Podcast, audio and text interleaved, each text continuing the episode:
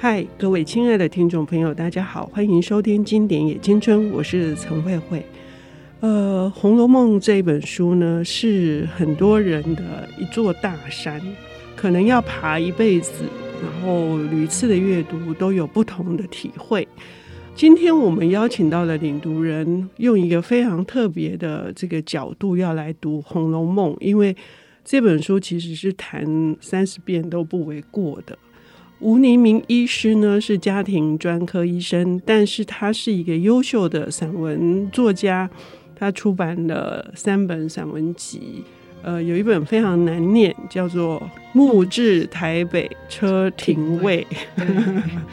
然后呢，《私房药》以及去年出版的小毛病，欢迎大家的关注。那么他今天呢要谈。我们要知道，其实《红楼梦》谈的是这个家族的兴衰，然后谈的是情字，然后痴字，然后无常，这一定是跟对于生老病死的体会有关。那么黎明的角度需要从这个医学的啊医病的死亡啊病啊这个观点来看。确实，《红楼梦》有很多这样的场景。我们要欢迎黎明医生，黎明好，慧慧姐好，各位听众朋友大家好。是谈《红楼梦》哦，我都很兴奋。嗯，尤其是尤其听你在现场的讲座说过。对，那因为我们之前可能有讲不一样的主题，是。然后之前廖志峰大哥在这边也谈过《红楼梦》，嗯，所以我们今天打算出奇制胜，是。我们要用一个疾病的角度来谈《红楼梦》，是。当然就是会跟人物有关，嗯，呃，在非常多的场景里面都出现了这个很重要的一位，他算是正十二钦差吗？晴雯。嗯，我还要查一下，没关系，反正就是呃，晴雯是宝玉身边很重要的人。对，这个《红楼梦》里面，他是跟那个黛玉长得很像，但他们俩也都是非常多病的。嗯，嗯对，就是讲到《红楼梦》，因为其实里面有非常多的疾病场景，嗯、然后疾病往往跟这个人的特质有蛮大的关联，这样子。嗯，嗯那我们。可以读到几个比较重要人物的疾病场景，好比说晴雯好了。刚、嗯、才慧慧姐有提到说，晴雯其实跟黛玉长得蛮像的，因为其实里面也有人这样说，然后其实晴雯长得很像黛玉，嗯、然后他们的个性其实也是有点难相处。嗯，然后晴雯她得了一个后来被说是女儿痨的疾病，也就是肺结核。嗯，后来她过世了。嗯，但是其实在前面。就有一些晴雯生病的场景，嗯，好，譬如说他在病中，他还帮宝玉补一个破掉的雀金球，嗯。嗯、呃，那是在大概第呃五十一、五十二回的地方。那在晴雯生病的场景，我有一个蛮喜欢的，嗯嗯、就是宝玉请医师来看晴雯，嗯，这个地方他铺陈了蛮多药理的，嗯、因为呃来的医师是第一次来，嗯。呃那这个医师他开了非常强烈的药物，嗯、非常猛的药给晴雯。嗯嗯嗯、那宝玉看了以后就说：“哎呀，他怎么开这个呢？这个连我这个男生都没办法吃，他怎么会开给女生？”嗯、后来宝玉又就是。自己有一些药的想法，这样子，然后他们又请了第二个医师过来，是以前比较常来的，对，对另一个医师。嗯嗯、那我觉得这个地方，曹雪芹他呃用这个笔去描写说，哎、欸，其实这个富贵人家的公子，其实他自己本身对医药也有一些研究的，嗯、他们是一个呃可能学养很高的家庭，嗯，哦、呃，所以他对药有些认识。那更喜欢就是后面他写说，为了要给这个新医师钱，他们就去翻箱倒柜的找银子，嗯，嗯呃，然后就写说，哎、欸，宝玉对于一两银子该长什么样子，其实没有什么概念，嗯，嗯，他们就，就叫他拿最大那一颗，对他们就胡乱的捡一块，然后就说，哎那拿这一块去。然后旁边就有一个妈妈就说：“哎，那块就不止一两啊。嗯”嗯，然后宝玉就说：“啊，就给他了这样子。嗯”嗯、对，嗯、所以我觉得这边就可以看出说：“哎，这公子平常都没经手钱，所以对钱没有概念。”是，嗯，呃，我想曹雪芹他之所以在很多地方都埋下这个病，然后最后是一定就是离散嘛。就是一个一个走了，嗯、看到最后真的是太凄凉了。嗯，所以我们在看这个病的时候，其实就隐隐约约的，好像前面的那个。好像灰扑扑的事情要过来的，我不知道你有没有这种感觉？嗯，对，嗯、尤其是在第五十几回后半啊，嗯、就是像王熙凤也生病，嗯，呃，在我们。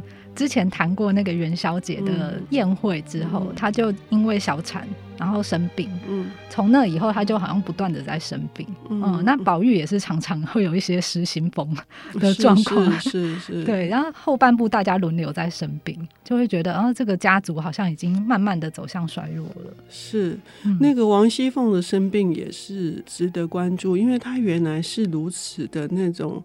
精明干练，然后得理不饶人，嗯、然后到最后就是那种病成那样，最终的时候还有一些幻觉、幻象。嗯、对，那真的挺可怜的。而且西凤后来生病，还就是在他在大观园里面有撞撞见秦可卿的魂魄。对，我就说那是撞邪嘛，对，对不对？好。呃，姑且不论说那是真的还假的，也许他是于心有愧，或者是怎么样。但是呢，我们可以从一个呃这样子的一个那种，我们可以假设我们夸张一点，说是张牙舞爪的人，然后突然就整个人都小红起。那个刘姥姥来看他的时候，说他骨瘦如柴啊。那真的蛮悲惨的，嗯，嗯。对，所以我们可以看到说，哎、欸，其实在这本书中，他也用了这个疾病啊，去铺陈人的命运，嗯，对，嗯、呃，甚至是形塑了一些他人格的特质，嗯嗯嗯。那除了那个你说的那个肺结核哈，对，就是女儿捞的那个部分，他怎么是写晴雯的症状是什么？呃，其实我们在以往的文学作品啊，嗯嗯、还蛮常看到肺结核的。是，大家可能明眼人看到就会说啊，这就是肺结核。嗯嗯。譬如说会咳嗽啊，嗯、会吐血啊，嗯、等等的。嗯。那像是黛玉，她也是一个很著名的肺结核的患者。嗯。嗯还有可能会发烧啊。嗯。那还有就像是台湾的文学作品里面，其实早期的也有很多肺结核的病人，甚至作者自己就是肺结核的病人。那还有像那个呃《风起》里面的那个蔡穗子，嗯，嗯他也是一个肺结核的患者。所以其实，在上个世纪。可能中期之前，肺结核都还是一个非常难以治疗的。但是整个世界哈，欧美也是一样，不是只有我们东方。那是因为卫生条件的问题吗？还是还是怎样的缘故？嗯、呃，因为就是第一个，它的药物当时可能还没有被彻底的发明，跟知道说用什么处方。嗯、然后再来就是说它的那个感染力还蛮强的。嗯，所以就是可能有一些体质没那么好、免疫力差的人。就会容易得到，然后呃没有办法自己把这个病呃痊愈。其实很多人他得了他会自己好的，嗯、可是我们可以看到这本书里面两个没有好的人，嗯、一个是黛玉，一个是晴雯，他们都是个性比较难相处，然后可能呃性格比较优异的，嗯、呃，免疫力比较差，然后他可能就哎、哦。欸、这个病不容易好。哦，对，言下之意就是说，如果你是钻牛角尖，嗯、然后动不动就呃伤心哭泣，然后个性比较不那么的开朗的人，就比较容易因此呃影响到肺经嘛，不容易痊愈这样子。是，它是不治之症，真的是让要了很多人的命啊，包括都年纪轻轻的。嗯、我记得有一次跟。王文新老师谈说啊，我去中国的经验就是，我还是不觉得不可思议，就到处你可以看到摩登女子，但是她突然配一声吐痰那样子。嗯、王老师居然告诉我说，其实那个是对肺是好的事情。嗯、我真的蛮震惊的，就是说他这样的动作，习惯性的动作，其实它是一种治疗的一环，是这样子吗？我们要休息一下，等一下回来。嗯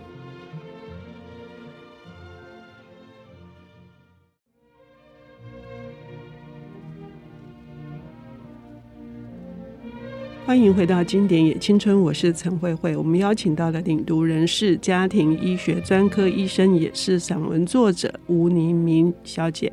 她为我们带来的这本书呢，是大家耳熟能详的这中国古典呃四大经典之首《红楼梦》。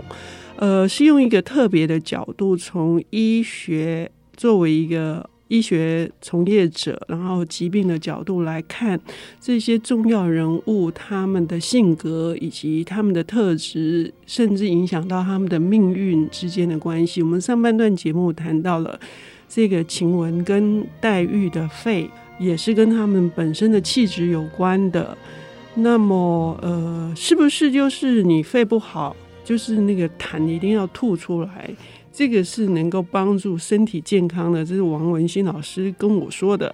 那么薛宝钗也有这个毛病啊，她曾经得了这个支气管过敏，或者她也有气喘的问题。那个倪明医师你怎么看？好，关于这个宝钗啊。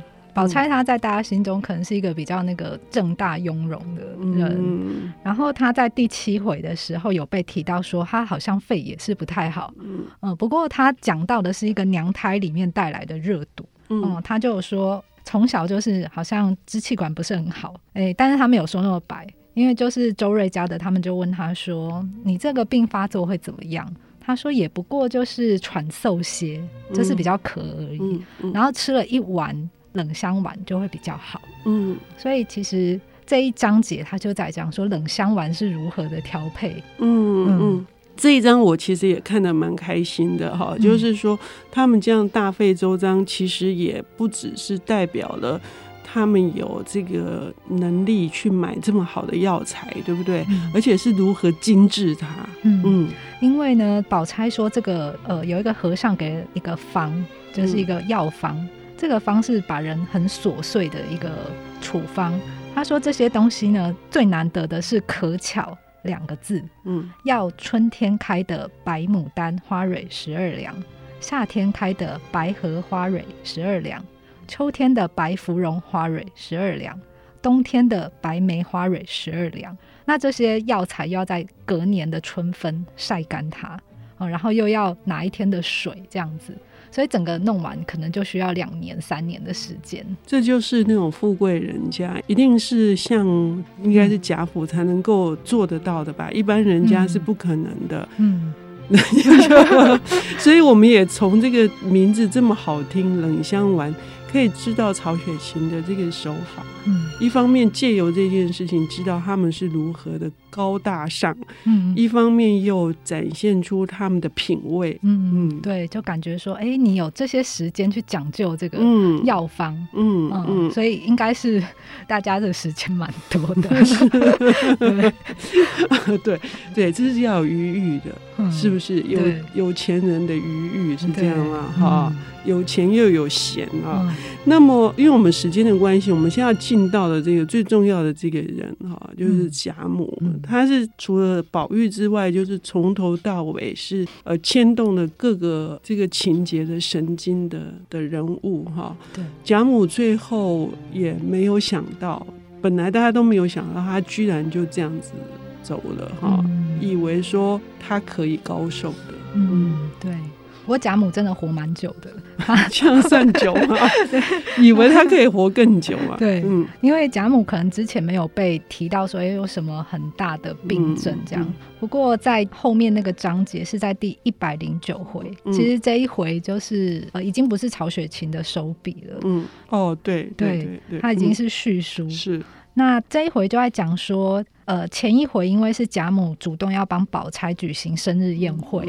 嗯那贾母可能就多吃了一些东西，嗯，他就呃有一段提到说，且说贾母两日高兴，略吃多了些，这晚有些不受用，第二天就觉着胸口饱闷，他就觉得胸口闷闷的、饱饱的。嗯，他说我这两日嘴馋些，吃多了点子，我饿一顿就好了，嗯、你们快别吵嚷，这样。嗯，嗯，所以我当时想说，他是不是因为吃太饱了？胃酸逆流吗？嗯，对，因为听起来很像。嗯，胃酸逆流是我们现代人的通病，吃太快又吃太多，对，又不规律。对，然后我们就继续看下去。嗯，后来贾母就真的两天都没有吃，可是还是觉得胸口闷闷的，觉得头晕目眩又咳嗽。嗯，然后大夫就说：“哎，可能是感冒啦，风寒发散些就好了。”嗯，哦。呃，我那个时候就想说，这个胃酸逆流这么严重嘛？嗯，后来我就转念一想说，哎、欸，可能不是胃酸逆流、欸，哎、嗯，可能是心肌梗塞。嗯，因为听起来也会符合心肌梗塞的症状。嗯、呃，为什么这个线索在贾母是在大餐后发生的？嗯，那心肌梗塞其实是在像是运动完啊，嗯、或者是耗氧的事情，好，譬如说抽烟，嗯，或者是吃大餐，嗯，之后会引发的一件事。所以我就想说，嗯，这个听起来也很像心肌梗塞，而且他说他胸口闷，嗯，后来又出现一些不太典型的症状，像是咳嗽，嗯，不过心肌梗塞确实也有人会用咳嗽来表现，嗯嗯嗯，但最典型的应该是他会有一些辐射的闷痛，譬如说他会痛到左肩膀啊、左下巴这样子的，嗯嗯，对，可是贾母她可能没有这样表现。嗯嗯，对，嗯嗯嗯，可是却一天比一天更严重。本来以为很快就会好，他自己也认为是这样。对，然后后来到最后就是甲母两日，这两日中一日，延医调治不效。以后又添了腹泻，然后后来就过世了。嗯嗯，那这个时候我就想说，这个腹泻是怎么一回事？嗯，为什么心肌梗塞会腹泻呢？嗯，后来我就想到，其实，在医学上还蛮常见的，嗯，就是老年人会有一个压力性溃疡。嗯，当他发生一个很大的事件之后，他可能胃会有一些出血的状况。嗯嗯，那就会解黑便。嗯嗯，那个我们在看起来就是一个腹泻。嗯嗯嗯，对，是。所以，我们如果从这个观点来看，会觉得黎明医师看的那个呃，都跟我们不一样。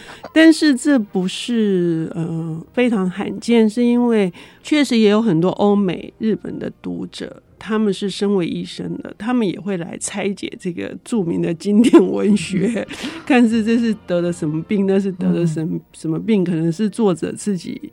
也没有写点名的，这还蛮好玩的。对，嗯，那我觉得就是看当时两百多年前的人得了什么病，再跟现代人的症状对起来，我会觉得，哎，还蛮有趣的。原来那个时候的人也有一样的问题。要说，所以说，其实饮食不一样，但是呢，身体的结构还是是不是一样的？对，压力性溃疡会腹泻也是一样的。哈，对。好像不止老年人吧，现在应该是年轻人就会这样吧。嗯，对，就是有一些人他可能诶压力真的很大的时候啊，嗯、就会有一些溃疡出血的状况。嗯，嗯，还有一点哦，就是我们都知道《红楼梦》他们的富贵还不只是他们用很多中国各地的。呃，好东西，他们其实也用了非常多舶来品啊。哦嗯、那么在药的上面也谈到有舶来品的使用吗？嗯，对，我觉得这本书里面它刚好写到了一个西洋的东西东来的世界。嗯，嗯嗯譬如说像是药物好了，其实他们家有在用一些西方的药，嗯、譬如说像西洋的鼻烟。哦、嗯呃，当时在晴雯她伤风的时候。嗯那宝玉就曾经用这个鼻炎让他治疗，嗯，然后再来就是晴雯的头痛，嗯、那他们有用一种西药叫做依服纳，嗯。呃，涂在圆圆小小的这个布上面，贴在额头，嗯，两鬓旁边太阳穴那边，嗯，就是说可以治头痛，嗯，嗯。中国的膏药也会这么做，然后其实西洋的膏药也会这么做，对、嗯，这里是挺可爱的，就是说。